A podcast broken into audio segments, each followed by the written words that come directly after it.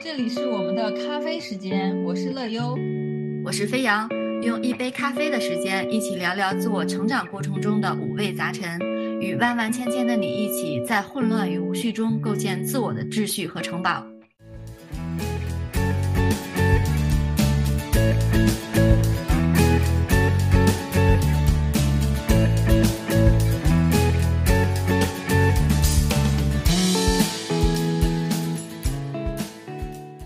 好的，那我们先来讲一下我们为什么要去做这个播客。那其实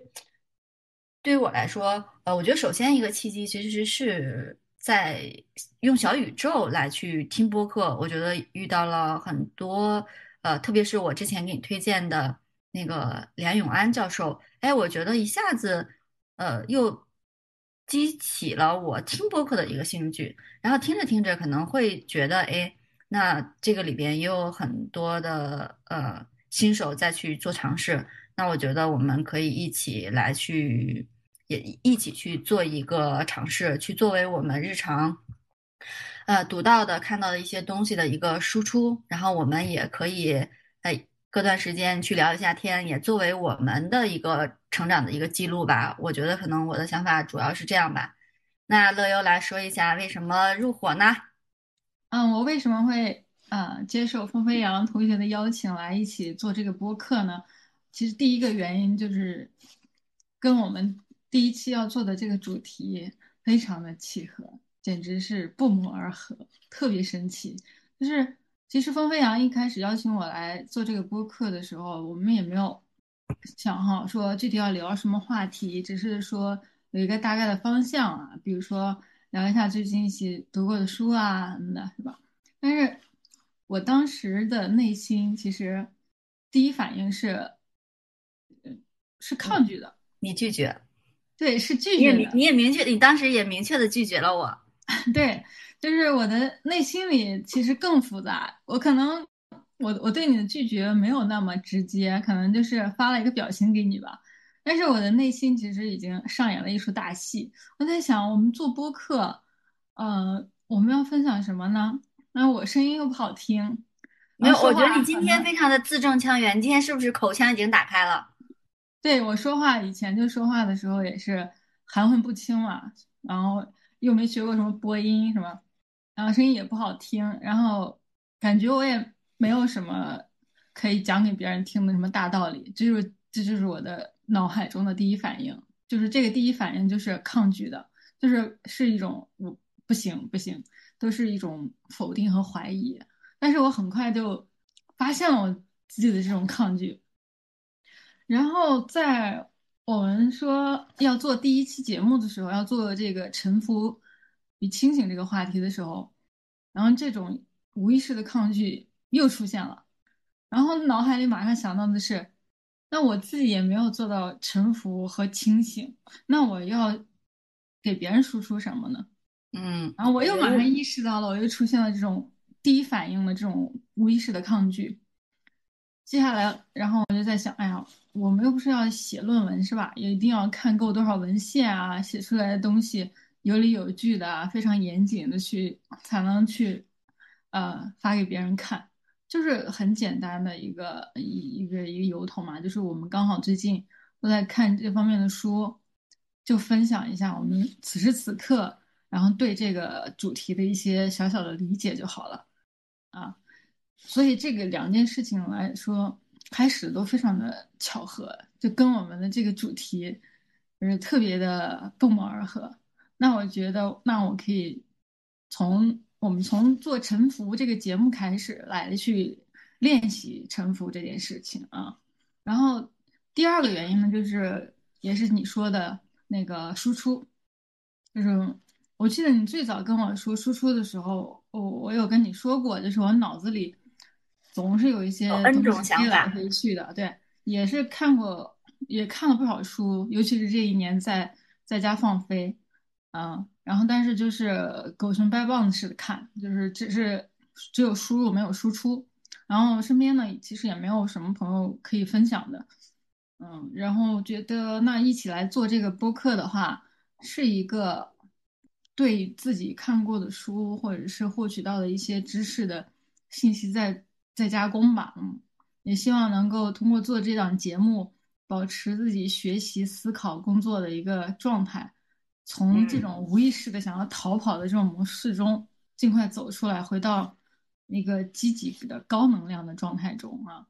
然后最后一点呢，就是也是最重要的一点，就是我觉得风飞扬是非常靠谱的，非常愿意 搭档做一些事情。对，这就是，嗯，哎呀，我觉得总结特别好。我觉得虽然我们一再推迟去录这个，但是我觉得我们的好像我们思考的更成熟了一些。而且其实听你刚才去聊这个节目，因为你其实上次我们在聊这个话题的时候，你并没有。说到第三点，就是可能我觉得就是工作也好，或者是说我们自己主观主动的去积极去投入一件事情也好，它真的是可以去帮我们去构建我们的一个生活秩序，呃，或者是说工作秩序。那其实我们是需要这样的一个秩序的。比如无无论是说，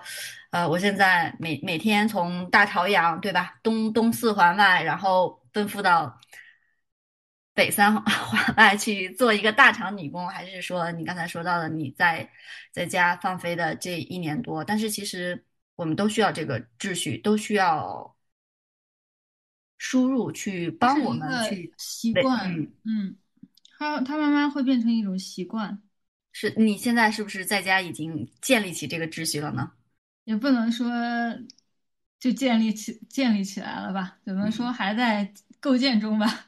好，那我们来聊，呃，回回归正题，聊一下我们为什么要聊沉浮试验的，呃，也不能说是沉浮试验，是为什么要聊我们这期的主题。我允许事情如此开始啊！刚才乐游说了我们的第一期主题，其实他一直没有念出这个正式的名字，是因为我们最近都在读沉浮试验啊，包括呃同一个作者的《清醒的活》的呃这两本书。然后，那这两本书呢，是呃，特别是第一本书，是我偶然之前在呃听公司同学的分享的时候，在提到这本书。其实刚开始听他去讲这个沉浮试验的时候，特别是对“沉浮”这个词，就像乐优刚才去讲的，呃，我觉得第一反应其实还是蛮排斥的。但是其实你要深入到他的这个故事里边去讲他自己的这个。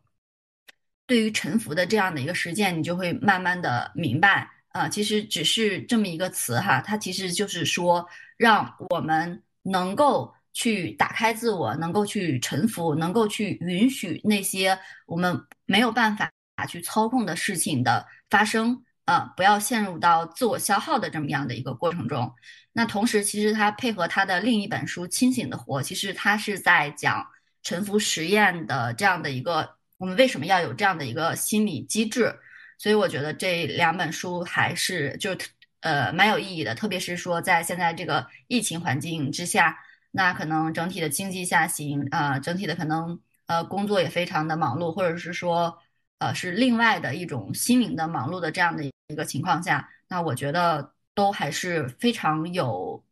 慰藉的这样的一个价值的。呃，但是我刚才说到了，因为我。个人对于“臣服”这个词有着一个天然的抗拒，所以我们在去聊第一期主题的时候，那我觉得我们可以换成另外一个词的理解。我允许，当然它也等同于我臣服，只是说，呃，可能解读的视角不一样。我觉得臣服可能更多的，我们第一反应会感觉到有点被动，说我要去臣服，对吧？嗯，那我允许可能更加主观视角的说，我。作为一个事情的掌控者，我允许，而不是说我被动的臣服。其实这是我对于我们主题和臣服试验连接的一个理解吧。嗯，那我说一下我的理解。嗯，其实，嗯，我先说一下，就沉浮实验，就这个书名 就是一本，如果不是你来安利我的话，我绝对不会主动要去看的一本书，因为的确就像这个书名，这个沉浮这个词。的确会给人一种就是投降、屈服、屈从啊、放弃啊这种负面的感觉，但是也是看完之后，然后包括那本另外一本《清醒的活》之后，才对他这个词有了一个更深刻的理解吧。但其实它不是屈服，不是屈从，反而是一种积极的行动，去来去打破我们生活情境中的无意识的抗拒啊。还有你说的那个，嗯，我允许你很喜欢这个词。然后我我的理解是，我允许是臣服的第一步。就是很多的时候，嗯，我们的头脑会把一些生活中遇到的一些状况，通过他的诠释，通过室友的诠释，把它变成问题。然后臣服就是你接受当下的状况，不要把它变成问题。如果它已经成为问题了呢？要走出问题的话，你就要走出你的头脑，退后一步，然后承认我我的这个室友现在他不接受这个状况。制造出了问题，所以我觉得我允许就是臣服的第一步。嗯嗯，我觉得这个视角我也认同啊，就是刚才在说，呃，我们自己是一个非常的复杂的一个综合体，包括其实乐游刚才已经去提到了一个概念，也就是也是《清醒的活》这本书里边作者去呃对于自我剖析的时候去提到，他就说我们本身。可能有呃，你的头脑不只是你自己所有，你还有另外一个室友。我觉得这个话题我们可以接下来再详聊。我们可以先来聊一下我们各自生活中经历的这种典型的沉浮的一个案例哈。我觉得其实我觉得分两个阶段啊，就是呃，一个是说没有在没有接触这个理论之前。我觉得其实可能之前谈不上沉浮，而是说就谈不上有意识的沉浮，而是说，比如说一个一个事情，就可能嗯，相对来说不是你某天呃很快的可以消化掉的。那我可能一般的这样的一个状况就是，我可能需要情绪荡足够的一段时间，然后触底反弹。这可能是我之前一个比较常见的一个心理机制。然后最后我不得不臣服，我觉得就是说我得认清现实，继续上路。因为之前的就是昨天的事情、以往的事情，或者是说非我人力控制的这些事情，它已然是这个样子了。那我要蛮长的一个时间去认清这样的一个现实。但是其实我并没有嗯把这个过程理解为臣服，只是说好啊，对吧？生活还要 go on，那我们每个人的日子都还是要过的。然后第二个阶段可能就是在咱们去读到这个沉浮试验，还有这个清醒的活之后，就是呃，当然我觉得是有的时候你就能够去呃很快的去意识到，哎，这个事情你现在的心态不对啊，然后你可以就你刚才说到的，你可以跳远一下，然后来去观望一下当下的你的自己，然后告诉你这个事情其实是你是无力改变的，对吧？你可能现在的心态呃。无论是说我我刚才说到的，我我更喜欢说的我接受也好，还是说我们刚才说的这个臣服也好，你先放过自己啊，你去减少你在这个当下的这样的一个心理消耗，那我觉得其实恢复的时间反而会更短一点，当然可能没有那么明显啊。嗯，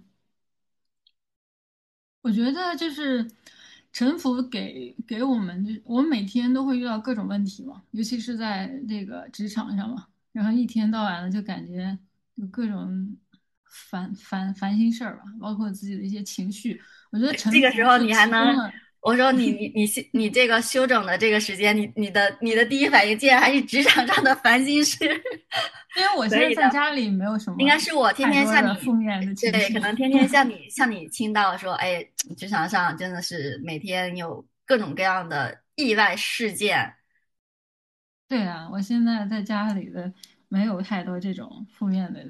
这种问题，但是我觉得沉浮是就是给我们每天，但我没有职场上的那些问题，还有别的问题啊，就是沉浮就是给我们每天遇到的各种问题啊，以及这些。负面的情绪提供了一种解决思路，就是我我现在也还没有说，也还没有完全做到就是沉浮，所以对于沉浮的，我觉得绝大多数人是做不到完完全的沉浮的。你有没有印象？就是沉浮实验的作者在介绍他一些事情的时候，他可能很多的时候是一个怎么来说呢？他第一反应也是拒绝的。对，呃。然后我记得他当时说，对他当时举有一个例子是说，呃，有一个呃外面的人，然后想用他当时的那个林间小屋去做什么样的一个长期的一个活动，那他第一反应就是不可接受，哎，然后他突然意识到自己这样的一个情绪，然后有这么样的一个转换。我觉得这个观点其实呃有点非常像我之前的，我我一直向你安利我之前的那个管理沟通课的老师哈，就是他之前跟我们有去讲一个方法论，就是一念之转。嗯，你有没有觉得很像，对吧？就是我刚才在说，哎，这个时候我的呃一个不在我意愿范围之内的事情，或者是说别人挑战了我对这个事情，我觉得应该要去进行的一个正常秩序，那我的第一反应肯定是为什么？那我不接受，对吧？但是有这样的一个大脑的这样的一个臣服机机制之后，那你就会发现，哎。我为什么会这个样子？嗯，如果我接受的话，是不是会有另外一种样子？嗯嗯。然后，其实作者当时去聊这个 case 的时候，他最后的结局是更好的。嗯，就是他没有想到，呃，就是这样一路的这个对自我的觉察，然后去尝试这个沉浮，嗯，可能带他走向了人生的精神层面也好，还有他自己个呃个人职业生涯也好，但走到了另外一个他可能都没有意想到的这么样的一个层面。我觉得这个例子其实是我印象还蛮深刻的。对，你说到这个，我就想到昨天我在看那本《对生命说是》，它里边提到了一种，就是说，就臣服，他就完全是说你不说，你不可以说不嘛？其实也不是，但是你要知道，每天那么多的状况，你不可能对所有的人都是是是 OK 臣服。行，你说您说的对。有些东西它就是不合理的，我们还是要说不的。然后它里面提供的一种思路就是说，当你上头，然后很冲动的去想要去说不的时候，你先让他冷静一下，然后让他从头脑到你的丹田，到了你的丹田，如果你还是想说不的话，那你就可以说不。对，我觉得其实你没有发现，你其实刚才举的例子，我的第一反应是它有两层沉浮。第一个是说，我们对于外界的这个臣服，对吧？比如说，可能工作中谁跟你说，哎，有什么样的 case，你需要去做。然后呢，第二个就是你刚才说到的，从大脑到丹田，然后最后遵从自己内心说不的过程。其实你没有觉得它也是一个臣服，就是我要臣服于我自己的内心。那我觉得，其实这个过程的话，那如果他遵从于自己的内心，这个事情可以继续 go on 的话，那我觉得也是一个层面的臣服。我觉得臣服绝对不是完全的无为，然后完全的说就是把别人或者是说其他的事物完全的自己去接纳。我觉得不是这样的一个，因为我觉得我们任何人圣人都做不到这样。对，就就不是说是别人扇了我的左脸，我还要把右脸伸过去，就是说不要把状况客观存在的状况把它变成一种问题。嗯。是这种，这是我的理解啊。对，我觉得确实有这么多，怎么来说呢？就是一个自我教化的一个过程，自我认知的一个过程。哎，我之前不是还跟你讲，我说我有，我最近有一个蛮小但是蛮典型的这么样的一个沉浮案例，我可以跟你讲一下啊。就是我，我是我是前天早上跟你说这个事情的，对吧？嗯，前天早上的时候，其实我呃，因为。你知道我这个上班晚，对吧？下班也晚，所以我早上的时候想要去发一个，想要去发一个快递，哎，然后我早上起来的时候呢，就下就下在顺丰上下了单啊，我我是不是不能说顺丰？我应该说某丰，在在某某峰上下了单，然后下了单之后呢，哎，它是上面显示的是九点之前是可以上门来接收我这一单的哈，嗯。因为我不是跟你说我前两天在加班嘛，那其实我早上的话可以晚一会儿去，我应该是可以等到九点去把我这个件儿寄完再走的。等到八点半的时候呢，我觉得我得确认一下这个事情，虽然系统上这么去写的吧，对吧？然后我就跟这个快递员打了打了电话啊，我说呃，这个系统上显示你九点可以到，你你是不是已经在来的这个路上了？然后呢，快递小哥就跟我说：“哎，他在某某呃地方去收快递，他肯定来不了这个时间点。他说得十点以后啦。说呃，要不你就寄到门口，就是你在快递门口柜，或者你再等我会儿。嗯，我说不行，我说我下的这个单，而且你系统上显示你这个点是 OK 的。嗯，然后我们两个就没有没有达成共识嘛，然后我就挂了电话之后，我就取消了订单。但是取消了订单之后，我是写的是快递员的一个原因，但是快递员应该是对方他是能收到客户的即时反馈的嘛？哎，他就给我打电话说，说你为啥要非要让这个时间段我上门呢？在那系统的这样的一个派单，我肯定是过不去的呀！啊，你为啥不能门口寄啊？啊，你你为啥不能晚点寄啊？就类似于这样的话，他应该不是说晚点寄，但是类似于就是教我做，就是我当时上头的原因，就是说我在想这个快递小哥在教我做事啊，然后他就说这是公司的派单，他也没有办法去决定。哎，我当时就嗯有点生气，我是说我说你不要给我解释原因，我是说那你要怪你只能怪你公司的这个派单的这个逻辑，然后我们俩就又结束通话了。那小哥看我情绪有点有点情绪在这个地方，他又 给我打来了第三次电话。他说：“要不你现在再派个单啊，我马上我马上从这个楼去跟你收单。”哎，你知道我当你你你知道我的这个一念之转，就是我刚才说到的发生在哪儿吗？就是发生在我给他非常生气的打完电话。就是我俩，就是我俩生气的，就是就是各觉得大家都双方都觉得自己有理的这样的一个情况下挂断电话。其实他没有打来第三段电话之前的时候，我已经觉得我我已经观念转变了。我觉得我不应该为这样的一个事情，或者说特别是其实小哥我理解他也没有他也无能为力，因为可能在同一件时间时间段给他派了很多单。我觉得我不应该因为这样的一个事情生气。嗯，而且就是说，他说，哎，如果客服打来电话的话，我说我自己的这样的原因，我说我我我我虽然没有直接说，但是，那我觉得是他的原因。那在这样的一个情况下的话，我在他接电第三，其实他打来第三通电话之前，我其实就完成了这样的一个心理转变。但是小哥可能怕我投诉他，嗯，然后他。打来第三电话说，哎，他马上赶过来的时候，我突然一下子就释然了。我看我就是说，你看，其实在这个过程中，我已经放过了自己。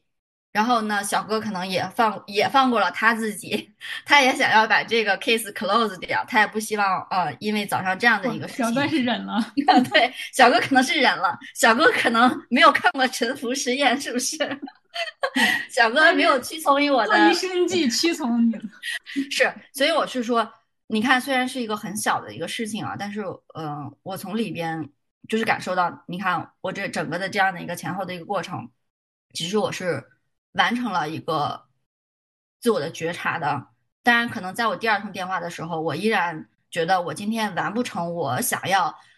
按秩序去完成的这样的一个事情，有点有点小气愤。但是，嗯，很快意识到，嗯，对，就你刚才说的那个，我有点上头了。我觉得。哎，为什么我一早就去下了这个单？呃，我按照这个 app 的这个程序去操作了，我我没有办法去达成这样的一个按照我今天既定的秩序去进行，反而让别人来教我做事。我觉得可能我的第一个情绪点在这儿，但是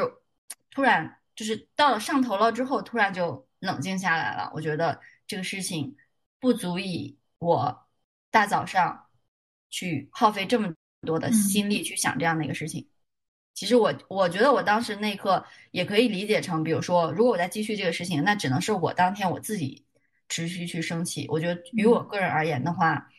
也没没有任何可以说的就正向的东西吧。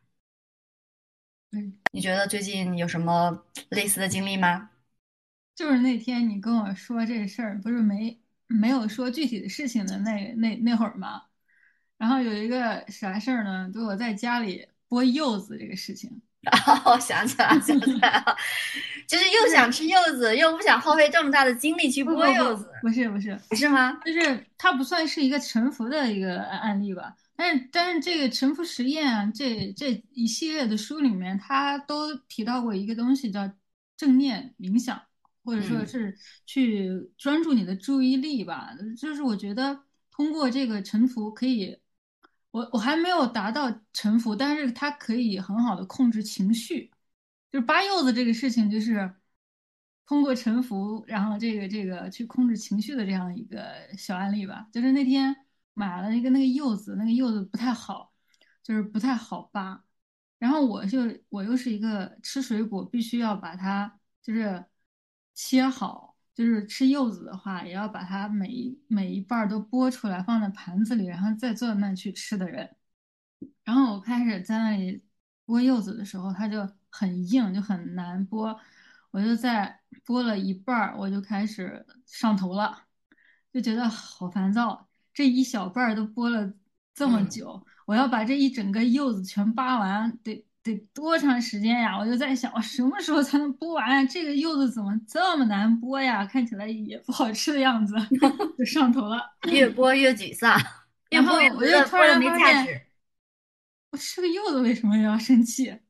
我就把柚子拿到客厅，坐在坐下来，然后开始剥。这个时候我就不再去想我多久能剥完它，就把注意力集中在我剥的那那每一半的那个皮那个纹理上，然后一块一块的放在盘子里，然后立马整个人就心平气和了。然后很快那个柚子就剥完了，吃起来也挺甜的。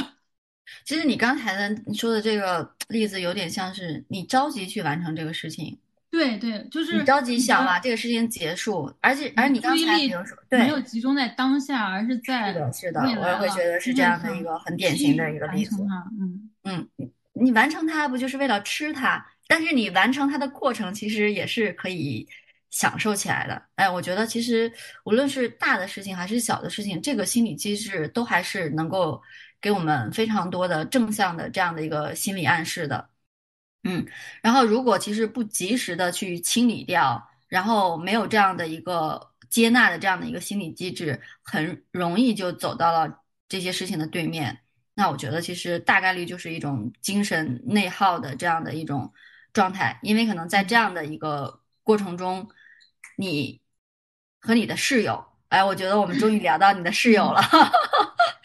你和你的室友在相互的博弈。我记得你之前举过一个很典型的例子，就是你刚才说你你内心其实有有两个小人在在战斗，都不是两个吧？我觉得，哎，就是室友是一个，其实你没有发现就对室友是一个群像，或者是说，比如说，我记得是杀死比例吧？你有没有记得？就是前前几年有一本很火的书。然后它是根据真人事件呃改编的，就是这个人他有多重的这样的一个人格，对，就是你刚才说的一样，可能我们每个人，呃，就是我们自己的，我们自我们刚才说的室友啊，是指的其实是我们大脑的一个本身，我们情绪的这样的一个本身，就是因为它有很多的一个侧面，它有的时候就会像一个精神分裂患者。上演不同的这样的一个角色，而且可能这种角色是在你一天的不同时段，或者说你面临不同的事情的不同的状况之后，是，他就会像，嗯，甚至很多时候他是无意识状态，就是像那个电脑在待机的时候一样，他就在那里飘来飘去。而且其实我们的室友，我们的大脑，它绝对不是一个习惯于臣服，或者是说。可以允许接受这些不随他心意发生的事情的，我觉得很多的时候就是你刚才说的这么样的一个状态。虽然人可能是处于一个正常端坐的这么样的一个状态，或者是说，哎，你看着这个人现在，哎，好像还蛮正常的。其实他的大脑中已经上演了好多出戏剧，然后那这样的一个过程其实就很累。因为你大脑中的这样的一个室友，每天会对你身边发生的各种事情进行一个评判。比如说，我们现在可能坐在电脑上，坐在电脑边上去录这期播客，哎，可能我的有一个室友就在说：“哎呀，是吧？已经上了一天班了，何必 为难自己呢？”其实我在路上的时候，我在问你说我们今天录吗的时候，我还有点心存侥幸，我说：“哎呀。”如果不想录的话，那也不是我懈怠了啊。那 虽虽然我们说要录这期播客，从八月份说到了十月份，呃，但是其实好像每天，好像每次延期都有每次延期的一个理由啊。嗯，室友有各种各样的理由说，嗯，可以再等一等。那乐悠，你是什么时候发现你有室友的存在呢？哎，除了你之前的那个室真实的室友啊，不是，就是。嗯，和这个对我之前因为跟别人一起合租嘛，就是也有过室友，就是和这个现实中的室友的你，你们现实中室友可是相爱相杀呀！我觉得跟你头脑中的室友应该相处有的一一拼吗？不不一样，为啥呢？就是这个室友可以选择换掉，现实中的室友就是你们同住在一个屋檐下，对吧？他只要在，他只要回来了，只要在屋里，你一定是知道它的存在的。你们共处一室，哪怕即使你没有看着他，你也能够判断他现在是在厨房，还是在客厅，还是在卫生间的。但是你个头脑中的室友就就是就不一样了，就是你在大多数的时候，你都是意识不到它的存在的。就是我是什么时候来发现这个室友存在呢？就是我之前跟你讲过，就是我的脑子里一直有好多小人儿，每天不停的在那里斗争。然后其实一开始我也不知道那个小人到底是什么，就是可能就是一些纷纷扰扰的思绪，我觉得每个人都会有吧。然后当我就是开始去去年开始去看一些心理学方面的书之后，我才渐渐就是对这个头脑中的这个小人儿的这个形象渐渐清晰了，就是。嗯，很多的书里面都提到过，就是这些这个这这个小人儿，就是他是，比如说像项羽骑象人，嗯，就是一个就是我们的室友，就是那头放任的大象嘛，然后在另外一边就是我们的理智，就是能够去，呃，去去掌控这个骑象人的，就是他们的意见也是经常就是不一致，然后每天打架这样的，然后像这个当下里头。当下的力量里头有提到的这个这个小我，然后以及清醒的活里面，他他是这样分的，就是室友和一个观察者的一个一个一一个身份。然后身心合一的奇迹里边也说到的那个自我一、自我二。然后然后对生命说事里边是这么分的，就是说他是一个头脑和我们的内在体验者，就是这一系列就是。沉浮的这一系列的这个书里边，都对于我们头脑中的这个这个室友，就是每天在那里喋喋不休的这种思绪、这种情绪，然后都做了一个呃定义。然后，然后在看了这一系列书之后，然后我才就是渐渐的清楚了，就是头脑里边那个怪东西它到底是什么，就是就是我们的这个。室友，室友，你不等同于你的室友，千万不要被你的室友去催眠了。哎，但是其实有的时候，我我觉得就是有的时候你还是需要你的室友的，对不对？嗯，你说你不需要他，你也你也没办法摆脱他，所以我们要接受我们室友的一个存在，但是我们要怎么来说呢？我们要有自我。觉察的这么样的一个能力，或者是说，我们要好好的跟我们的室友相处，因为就我们刚才说到的，其实我们的室友一直就是我们的室友，我们的思绪，或者是说我们的小我，他一直在我们身边发表意见，就是这个都不是我们自己想要控制能控制得了的。他会，哎，我觉得他有的时候其实就是说，他这个意见真的是太，就我们刚才说，他他又扮演了很多的一个角色。呃，他又有很多的一个情绪，他会评论、推测、比较、抱怨，对吧？然后，比如说我们遇到不顺心的事情或者怎么样的，他会第一时间去展现出他他的这么样的一个好恶。嗯，我觉得他很脆弱又很敏感，所以我说为什么说哎，我们脱离不了我们的室友？其实还有一个一个一个一个点，就是说，呃，我们。能这么时时刻刻陪伴我们自己，虽然我们说客观上我们摆脱不了他，对不对？但是其实你主观上去想，他是我们陪伴我们最久的人，对吧？他是他虽然很很情绪化，但是他其实又是最了解我们的人。对，他是我们的一部分，嗯，对。但是其实，在这样的一个过程中，我觉得就是了解我们和我们室友。相处的这样的一个，就是我我觉得了解我们室友存在的这样的一个事实，然后了解我们跟室友的这样的一个心理模式之后，然后去寻找我们和室友的一个相处之道，对不对？可能这才是我们的一个正确的一个方向。我觉得不应该用救赎，用救赎有点悲观，但是我觉得这是一个，这是我们正确的一个方式。那你觉得，就是读了这么多心理？方面的对于对这方面书之后，你现在是如何跟你的室友相处的呢？嗯，他第一，你必须要承认他就是你的一部分，但是他又很难察觉，就是说大多数的时候他是在一种无意识状态的，我们意识不意识不到他的存在。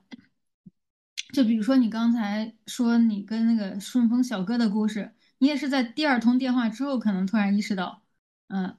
才才意识到在在在上头有点定的啊。对，在有了上头之后，才其实就是你刚才说的，才回归丹田，说哦，这也不赖，其实也不赖小哥。对，就是它是一种无意识状态，而对我们大多数人来说，它就这这就是一种常态，就是一种正常的状态。所以我觉得。嗯，与其说如何和室友相处，其实最难的应该是如何，嗯，在这个状况出现的时候，第一时间觉察到室友的存在。那我我现在就是，嗯，是这么来分辨的啊，嗯，就是如果一个状况出现了之后，不管你是剥柚子还是很跟谁有什么不愉快啊，这种状况出现了之后，你的第一反应是不是带入了情绪？如果是带入了情绪啊，那你要马上的去呃拉警报了。你可能室友现在占占占这个占上风了，他在帮你做一些呃行动了，就是这样的。就是嗯，比如说我之之前你来跟我说我们一起来做这个播客中的时候的那那那些抗拒，就是第一反应就是想要想要逃嘛。这个时候就要拉响警报，就是逃，它其实，嗯，它它它不是，他不，他也不只是逃避吧，他有很多形式。就比如说你感到气愤，然后会去抱怨，或是去排斥，就这些很不舒服，让人会想要去抗拒的这些情绪。因为这这些情绪，它会把我们遇到的这个状况，把它变成了一种问题，然后这个事情就。嗯，就会更糟糕。嗯，对，其实我们真的是，我们跟我们室友相处的时候，就刚才像乐游说到的，其实我们要时刻，我不能说时刻，呃，我觉得就是说，在可能一些关键的时候，或者说我们上头的时候，要有对自我的这样的一个觉察，或者是说，哎，你看我下面这个这这这个这个词。洞察力，我觉得其实因为因为我和乐优同学之前都是在之前算是广告狗，是是。然后可能对于洞察就 insight 这个词是印象深刻的啊，就是其实这个东西的话，就不光是可以应用到工作中说好，我们对于这个受众人群，或者说对于这个产品，或者是说呃这方面的一个。洞察力，而是说，其实我们对自己也是需要有这样的一个洞察力的。嗯，然后这个洞察力的话，其实是可以帮我们去创造头脑空间。嗯，但是这个洞察力的获得，我觉得其实有的时候我在想，就这个洞察力的获得，呃，是需要怎么来说呢？是是是非常需要耗费能量的。我不知道你有没有这个感觉啊？就是说，呃，你要。抽离开你被你的室友控制的这样的一个状态，就是你觉得你就是你的室友，你的室友的反应就是你的这样的一个状态。你要后退一步，对，你要后退一步，然后你要去评判你的这个小我，或者是说，呃，用我们刚才这个这个这个语言体系，就是说你要去觉察你这个小我，哎，这要去安抚他的情绪。你有没有发现，其实你不光是在觉察他，嗯，你还要安抚他，嗯。因为就我们刚才在说了，我们我们的小我，我们的室友是我们的一部分。嗯，你要完成对他的觉察，完成对他的安抚，然后完成你整个的状态的这么样的一个调整。好，这个事情你完全接受了，对不对？然后你可能现在是处于一个呃比较平和的这么样的一个状态了。哎，你这个时候，我觉得你可能才是真正的完成了。这个事件中，你和你室友的这么样的一个相处，而其实我们大多数时间，因为就我们刚才在说，但凡我们稍微一放松警觉，我觉得我们这个头脑空间就会被占领，因为我们的室友其实对我们头脑空间的占领，他是，你有没有发现，有的时候他他就是那个主人。我们反而就是 对他，他无处不在，他就在那个地方。我们想要取代他一会儿，我们是需要非常大的能能能量的，或者是说我们刚才在说，我们需要通过一些手段，比如说我之前也聊过正念啊、冥想啊这些手段，但是确实都还蛮难的。对，我大概在七八年前就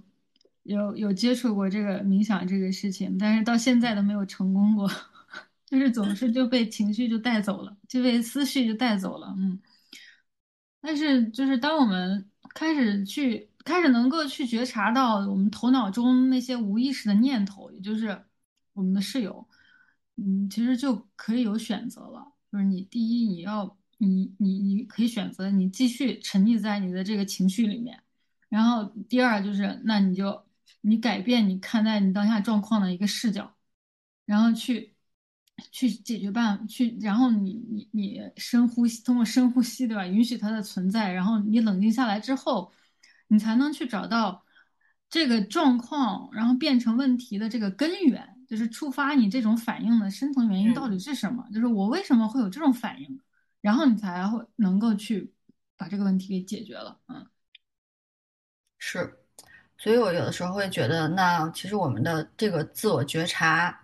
或者是说我们对自我这个洞察力的构建，绝对是我们可以接受我们室友，我不能说接受我们的室友，对吧？接受我们的室友就是被我们的控被我们的室友控制了，是我们臣服，室友带走了，对我我刚才绝对是被我室友带走了。我们已经，其实我们聊完了。我们从开始呃接触沉浮的沉浮呃清醒的活这一系列我的心理读物吧，我觉得对吧？心理方面的这样的一个书籍，到我们自己去尝试去自我沉浮、自我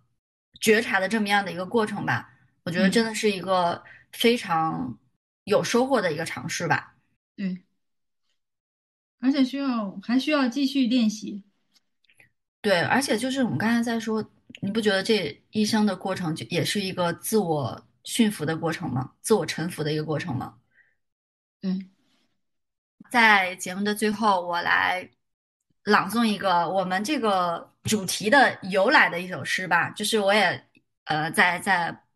我们第一期播客里边也反反复在提及我接受的这个词。啊，我可以稍微说一下背景哈，就是这首诗也也是刚才提到了，那是之前呃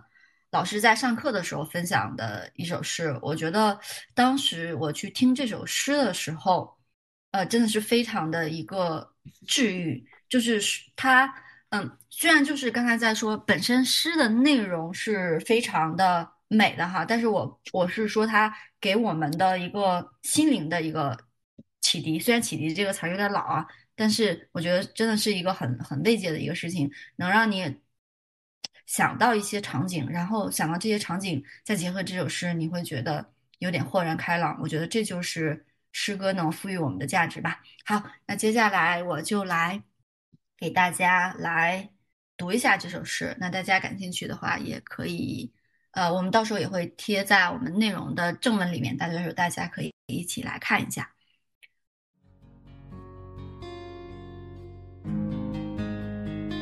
我允许海灵格，我允许任何事情的发生，我允许事情是如此的开始，如此的发展，如此的结局，因为我知道所有的事情都是因缘合合而来，一切的发生都是必然。若我觉得应该是另一种可能，伤害的只是自己，我唯一能做的就是允许。我允许别人如他所示，我允许他会有这样的所思所想，如此的评判我，如此的对待我，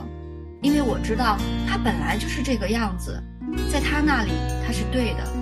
若我觉得他应该是另外一种样子，伤害的只是自己，我唯一能做的就是允许。我允许我有了这样的念头，我允许每一个念头的出现。任它存在，任它消失，因为我知道念头本身本无意义，与我无关。它该来会来，该走会走。若我觉得不应该出现这样的念头，伤害的只是自己。我唯一能做的就是允许。我允许我升起了这样的情绪，我允许每一种情绪的发生，任其发展，任其穿过，因为我知道情绪只是身体上的感受，本无好坏，越是抗拒越是强烈。若我觉得不应该出现这样的情绪，伤害的只是自己，我唯一能做的就是允许。我允许我就是这个样子，我允许我就是这样的表现。我表现如何，就任我表现如何，因为我知道外在是什么样子，只是自我的积淀而已。真正的我，智慧具足。若我觉得应该是另外一种样子，伤害的只是自己。我唯一能做的就是允许。我知道我是为了生命在当下的体验而来，在每一个当下时刻，唯我唯一要做的就是全然的允许。全然的经历，全然的享受，看，只是看。